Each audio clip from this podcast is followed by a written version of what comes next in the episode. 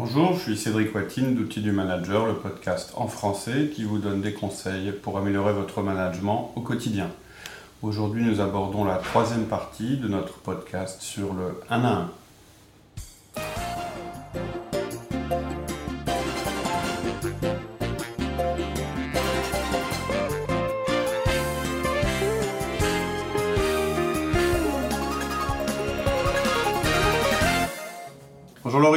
Bonjour Cédric. Donc on continue le podcast sur les 1 à 1, cet outil euh, qui est l'outil principal qu'on va utiliser pour le management et dont l'objectif c'est de construire euh, la relation, de renforcer la relation avec notre collaborateur pour obtenir plus d'efficacité. Donc si vous nous prenez là en cours, ce que vous devez, vous devez absolument faire c'est partir en arrière et au moins écouter les deux euh, podcasts précédents, sinon vous allez être un, un petit peu perdu. Alors, la dernière fois, on s'était arrêté sur. euh, on expliquait la relation. Ouais. La relation, ça doit se cultiver en permanence. Ouais, en fait la On relation... Sans arrêt, euh, Mm. nourrir cette relation. Tout à fait. C'est pas un acquis, une relation, que ce soit au boulot ou ailleurs. C'est quelque chose qui se construit, qui s'alimente en permanence. Et le 1 à 1, c'est le moment privilégié pour le faire. Euh, ça se fait en tête à tête, donc avec votre collaborateur. Le mieux, c'est en face à face, pour être le plus focalisé possible. On peut pas faire du multitâche quand on veut construire une relation. C'est-à-dire, vous pouvez pas construire et en même temps faire autre chose. Vous pouvez pas euh, continuer à lire vos mails quand quelqu'un euh, rentre dans votre bureau et puis veut parler avec vous. Et c'est pour ça que vous allez prendre du temps avec votre euh, collaborateur, donc une demi-heure par semaine, uniquement pour construire cette relation, pour la consolider. Et là, vous serez à l'abri de toute, distraction et vous allez vous isoler euh, un moment avec la personne. On reviendra sur les conditions du, du 1 à 1. Il y en a un. Ouais. On s'aperçoit aussi, euh, si on fait un petit peu une analogie, sur les clients. Mm. Si on n'a pas rencontré les clients physiquement, même en un à un, on n'a pas créé cette relation. C'est beaucoup plus... Malgré qu'on les a régulièrement au téléphone et tout, Mm. c'est pas la même chose. Ouais, bah c'est humain en fait. Euh, on, cro- on croit souvent pouvoir euh, s'en sortir euh, en termes d'efficacité en allant plus vite et en passant les étapes de la prise de connaissance et puis de, du fait de cultiver la, la- la- la relation avec les gens, mais c'est quelque chose, on est humain, c'est quelque chose dont on a besoin. On fonctionne mieux avec, on peut fonctionner sans, mais on est beaucoup plus efficace avec. quand on s'est rencontrés. Mm. Si on pouvait revenir sur la programmation des 1 à 1, Mhm. est-ce qu'il y a une autre raison pour, euh, pour programmer à l'avance dans l'agenda les 1 à 1 Oui, Pourquoi on les alors, programme à l'avance Alors, j'ai déjà expliqué une partie, mais il y a aussi le droit du premier refus. Alors, qu'est-ce que ça veut dire le droit du premier refus? Ça veut dire que quand votre manager à vous, votre boss, hein, votre patron, la personne dont vous dépendez hiérarchiquement, vous demande un rendez-vous ou de faire quelque chose pour lui, vous pouvez refuser une fois. Alors, pas à chaque fois, etc., mais dans certaines conditions, vous pouvez lui dire, bah non, là je suis désolé, je vais pas pouvoir. Et une des conditions particulières, on en reparlera hein, de ce droit de premier refus, mais euh, une des conditions euh, particulières, c'est quand vous avez déjà un rendez-vous qui est programmé dans votre agenda. Ouais. La dernière fois, je disais l'agenda, euh, dedans on trouve ce qui est prioritaire pour le cadre. Euh, C'est-à-dire que si quelque chose n'est pas dans l'agenda, bah, ça passera toujours après quelque chose qui y est, si vous gérez bien votre agenda. Et ben là, c'est vrai aussi. C'est-à-dire votre patron, quand il va vous dire, bah tiens, j'ai besoin de, besoin de te voir, si on veut à telle date et à telle heure, si au moment où il vous demande d'être là, il vous, dit- vous lui dites, bah écoute, j'ai mes 1 à 1 euh, qui sont déjà programmés, ça vous permet bah, de décaler la réunion. Si vous les avez pas notés, euh, bah, ça prendra le pas sur le reste. Donc voilà, c'est aussi pour ça qu'on met le, le- qu'on met le que, que pour nous c'est impératif que le 1 à 1 soit programmé pour toute l'année à l'avance dans l'agenda. Après, une fois qu'on les a programmés, il arrive aussi le cas où bah, on arrive à la date prévue et on peut pas le faire. Ouais, ça peut arriver. T'as un client qui débarque, euh, Par ce- exemple. cette matinée-là, il peut que là. Hmm. Alors, vous pouvez aussi avoir une réunion importante, euh, vous pouvez avoir une crise chez un client. Euh, ça peut être aussi votre collaborateur qui, lui, euh, doit prendre un avion ce jour-là, etc., etc. Dans ces cas-là, il ne faut pas faire sauter le 1 à 1. Le, le but, c'est pas de le, c'est jamais de l'annuler, c'est toujours de le décaler. C'est un des rendez-vous les plus importants, donc vous l'annulez pas, vous le déplacez. Et si c'est possible, plutôt dans la semaine. Alors évidemment, si vous vous en rendez compte le, jour. même, etc., c'est pas évident. Mais en général, vous le savez à l'avance. C'est-à-dire, euh, euh, vous avez tout. Si je reprends le, un petit peu l'organisation, vous avez programmé tous vos 1 à 1 sur toute l'année, donc ils sont déjà inscrits dans votre agenda pour toute l'année. Euh, si vous avez un agenda électronique, ce qui est probablement le cas, vous avez utilisé la fonction rendez-vous récurrent euh, tous les mardis de chaque mois à 15h, euh, tous les mardis de chaque semaine à 15h, etc. Et puis vous avez programmé ça sur toute l'année. Donc c'est au moment où tout d'un coup une nouvelle réunion va vous tomber dessus, ou bien un événement, une visite client, ou, euh, ou si ça arrive à votre collaborateur, que vous allez vous rendre compte qu'en fait il y, a un conflit. Donc vous devez lutter contre votre tendance naturelle à annuler, et parce que ça veut dire, ce serait facile de vous dire, bah, je peux bien l'annuler, de toute façon la semaine prochaine il y en a un autre, a un autre. donc c'est pas très grave. Et c'est pas faux. C'est-à-dire que ça peut arriver que vous l'annuliez, et ce qu'il ne faut pas se dire, bah, si j'en si annule un, pardon, je les annule tous. Mais en même temps, vous devez résister à cette tendance-là parce que c'est risqué. Le risque, c'est de vous installer dans un principe, et ce principe, ce serait que la fréquence hebdomadaire n'est pas impérative. Or, elle l'est. On l'a assez expliqué, je pense, au cours du podcast précédent. Mais euh, euh, si vous, le, risque, si vous faites sauter facilement le 1-1, c'est le message pour votre collaborateur que c'est un truc, bon, bon, qui est pas trop important. Qui, est, qui est important, c'est toujours la même chose. Donc, c'est un rendez-vous primordial. Vous ne devez pas envoyer à votre collaborateur le signal que c'est une réunion qui n'est pas importante. Elle est programmée, on doit la faire. Par en plus, lui, il s'était certainement préparé, il avait des choses à dire, quoi. C'était même sûr, il s'était préparé. Bah, c'est sûr. Il avait des choses à dire. Oui, oui, tout à fait. Donc, si, euh, si vous lui dites. Euh, bah non, frustration. Ouais, à l'inverse, si votre boss vous dit bah tiens, j'aurais voulu qu'on se voit euh, tel jour à 15h, et vous lui dites bah non, c'est mes un vous envoyez aussi un message à votre boss que votre management c'est quelque chose d'important, que vous êtes organisé, etc., etc. Et ça, vos collaborateurs vont s'en rendre compte aussi. Donc, c'est pas pour cajoler vos collaborateurs hein, que vous faites ça. Quelquefois, d'ailleurs, le 1-1, c'est pas forcément un moment où on se cajole. Hein. Il y a des 1-1 qui peuvent être difficiles. Hein. Ça, évidemment. Euh, j'ai pas dit que construire une relation c'était toujours agréable, ça veut dire aussi quelquefois que on s'accroche un petit peu, etc. Mais ce que je veux dire, c'est que vous le faites pas seulement pour les amadouer, les cajoler, etc. Vous le faites aussi parce que c'est une réunion qui est importante et que cette relation n'existe pas si vous ne l'entretenez pas systématiquement. Donc une relation, ça va dépendre de votre comportement, c'est-à-dire de votre action. Si vous arrêtez le comportement, l'action, bah, le travail sur cette relation euh, va s'arrêter et la relation ne va plus exister. On a pas, quelquefois, on a, on a tendance à se dire, bah non, mais il y a des gens avec qui ça se passe bien, d'autres fois ça se passe mal, et puis c'est comme ça, et puis c'est tout. Là, c'est pas vraiment ce qui se passe. Là, vous êtes dans le contexte professionnel, donc la relation, elle sera de qualité si vous la travaillez, si vous avez continué à la maintenir et l'enrichir. Donc, si votre boss insiste, si vraiment il faut vous voir à cette date-là, ou si vraiment c'est un impératif, euh, je dois prendre un avion, on s'est programmé depuis autant de temps, il y a une crise chez un client, etc. Vous allez reprogrammer le 1 1. Et la règle, ça va être la même que pour toutes les réunions. Ça, c'est important. On a aussi une tendance naturelle, quand on se rend compte qu'une réunion ne pourra pas se faire, bah, on se dit, bah, bon, bah, on, la reprogrammera, on verra, etc. Et il faut le faire tout de suite. Sinon, on ne le fait pas. Bah, voilà. Donc surtout, tombez pas dans le piège de dire bon, bah, on verra, on fera ça plus tard, etc. Vous le ferez pas. Ça sera plus difficile de le faire demain, encore plus compliqué après-demain. Donc quand une réunion importante doit être déplacée, faites-le au moment où vous vous rendez compte qu'il faut la décaler. Tout de suite, ça doit être votre réflexe. Ah mince, je peux pas faire ça, bon bah je décale tout de suite le rendez-vous, je le reprogramme. Et comme le, le, le, 1 1 c'est une réunion importante, c'est peut-être même la plus importante de vos réunions en ce moment, si vous voulez développer et mettre en place votre management, eh bien vous devez la déplacer tout de suite. Euh, comme elle est programmée toutes les semaines, ça va être difficile de la programmer la semaine suivante. Vous allez avoir deux 1 1 la même semaine, ce sera bizarre. Donc le principe, c'est de la reprogrammer la semaine où elle était prévue. Et si vous faites vos 1 1 en fin de semaine, donc de les programmer plus vers le début de la semaine. Ou à l'inverse, si vos 1 1 sont plutôt, euh, c'est pas le mardi, bah plutôt les déplacer vers le jeudi, euh, etc. On, on discutera après un peu plus en profondeur dans les podcasts après sur les meilleurs moments dans la semaine pour placer les, les 1 à 1.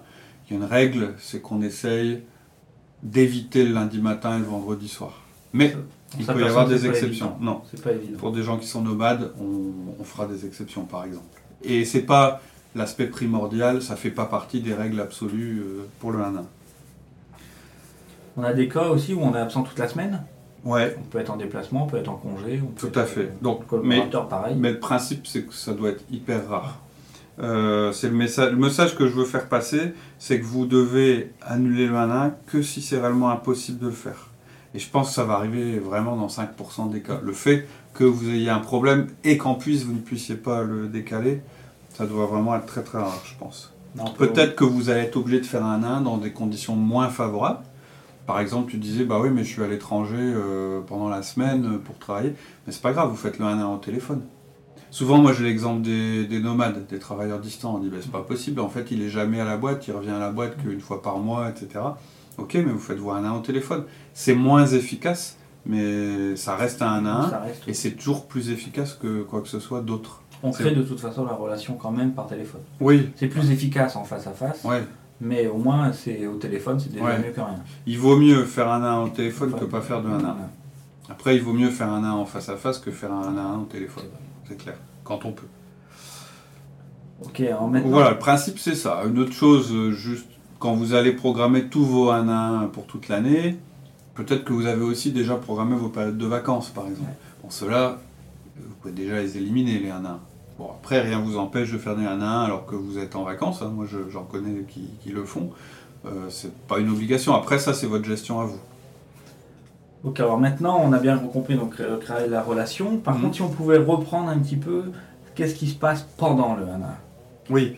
Alors c'est vrai que c'est peut-être temps de rentrer dans la structure de 1 à 1. pendant Qu'est-ce qui 1 à 1? se passe pendant le 1 à 1 Alors, il y a une structure. On a 30 dans- minutes. Ouais, alors la structure, je la répète, on a 30 minutes, 10 minutes le collaborateur, 10 minutes les messages qu'on veut lui passer, c'est-à-dire là où on prend un petit peu la main, et 10 minutes où on parle de l'avenir. Ça, c'est la structure. Alors ça peut paraître bizarre qu'on ait mis une structure euh, sur un rendez-vous d'une demi-heure, et c'est parce qu'on a souvent observé que quand on pratique le 1 à 1 depuis un moment, ou quand quelqu'un a démarré sans respecter la structure, l'efficacité est moins bonne. Donc, je répète, hein, je Ah, préfère qu'un quelqu'un fasse ses 1 à 1 pendant une demi-heure toutes les semaines en ayant pour objectif de construire la relation, plutôt qu'il fasse rien du tout. Tant qu'il ne perd pas de vue le principe qu'on construit et qu'on entretient la relation en respectant l'idée que c'est l'entretien du collaborateur. C'est par ça qu'on a commencé, en disant le plus important, c'est que c'est l'entretien du collaborateur. Ouais, c'est ça, parce qu'on a tendance en tant que manager à prendre la parole Voilà. et à couper. Et voilà, et c'est là qu'on va voir que la structure est importante. Et tant qu'on le fait aussi bien toutes les semaines. C'est pour ça, dans cette nouvelle version du podcast qu'on est en train de faire, on a mis d'abord en avant le fait que ce soit l'entretien du collaborateur. On a mis d'abord en avant le fait qu'il faut que ce- ça se passe toutes les semaines. On a mis d'abord en avant qu'il faut que ce soit programmé pour toute l'année avant de rentrer dans la structure. Alors ça ne veut pas dire que la structure n'est pas importante, mais ça veut dire que si vous ne faites pas ce que je viens d'énoncer, la structure. Ça sert à rien. Maintenant, la structure, elle n'est guide. pas secondaire non plus. On avait beaucoup insisté sur la structure quand on avait fait le premier podcast, parce que on voulait tout de suite expliquer ce qui se passait lors d'un 1 à 1. Mais je pense que c'est, avec le recul, un peu une erreur, que le plus important, c'est de se convaincre de la fréquence, euh, du fait que ce soit avec tous les collaborateurs, etc. Alors, Ah, surtout qu'on s'aperçoit que lorsqu'on espace un peu nos 1 à 1, Mm. ce qu'on perd, c'est pas la structure, c'est pas le- les messages qu'on passe Mm, dedans, mm. c'est que la relation se dégrade tout à fait. et que les rumeurs apparaissent et tout ça. Ouais, tout à ça, fait. c'est ça Absolument. qui est vachement important.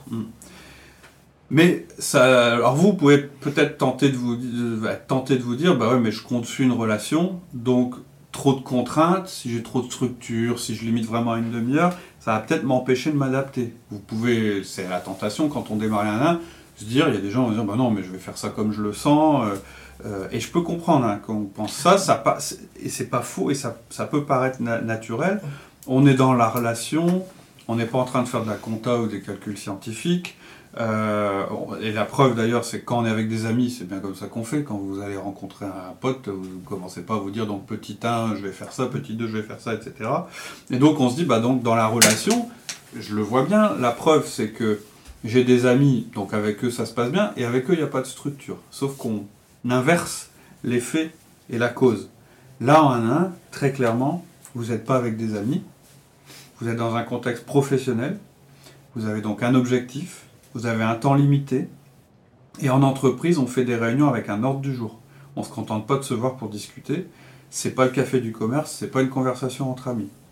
Alors, je, veux préciser, c'est pas, je suis pas en train de dire que vous pouvez pas avoir ce genre de discussion aussi avec vos collaborateurs, des discussions à côté de la machine à café, au resto, dans un couloir où on, fait le, on refait le monde, etc. C'est bien, c'est utile, et il n'y a pas question de dire euh, ça doit Ça plus les choses.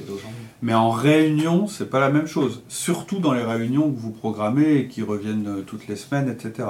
L'ordre du jour, c'est primordial et c'est le guide. Je vais revenir sur l'ordre du jour dans une réunion parce que c'est important.